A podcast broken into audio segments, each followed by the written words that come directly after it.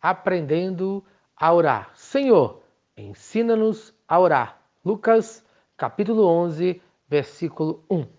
Hoje, em primeiro lugar, veremos que a oração é mais importante que todas as nossas atividades, conforme Lucas, capítulo 5, versículos 15 e 16.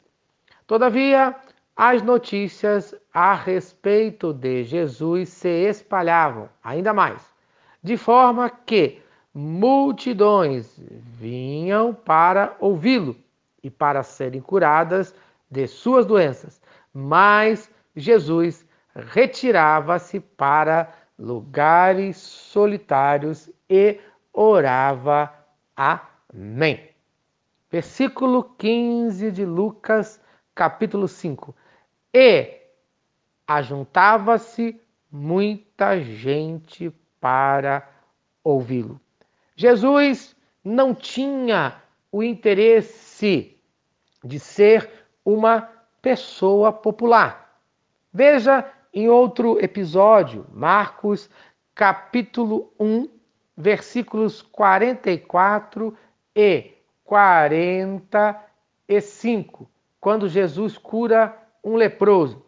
Fala assim o versículo 44. Olhe, não conte isso a ninguém, mas vá mostrar-se ao sacerdote e ofereça pela sua purificação os sacrifícios que Moisés ordenou para que sirva de testemunho.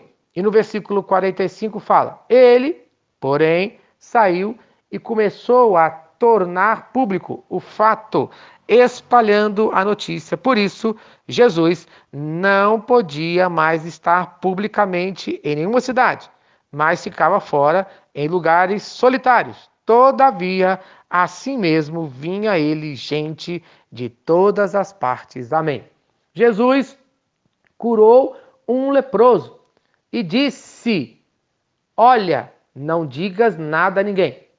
O mestre não queria que as pessoas viessem até a sua presença só para receberem bens materiais ou o alívio físico. O resultado da desobediência do leproso nós vimos no versículo 45. Jesus não queria e não necessitava de popularidade. A mesma atrapalhava os seus planos. Por isso, muitas vezes se retirava para ficar sozinho. Por isso, precisamos de tempo para estar sozinho com o Pai, como Jesus o fez. As muitas atividades impedem esse momento a sós com Deus.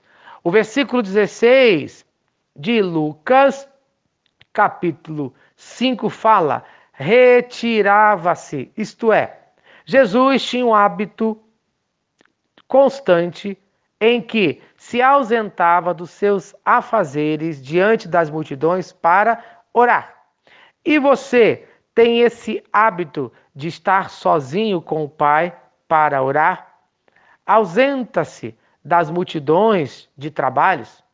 Se Jesus precisava de tempo de oração, nós precisamos mais ainda. Então, separe tempo para a oração. Não diga que você é ocupado, pois Jesus era muito ocupado.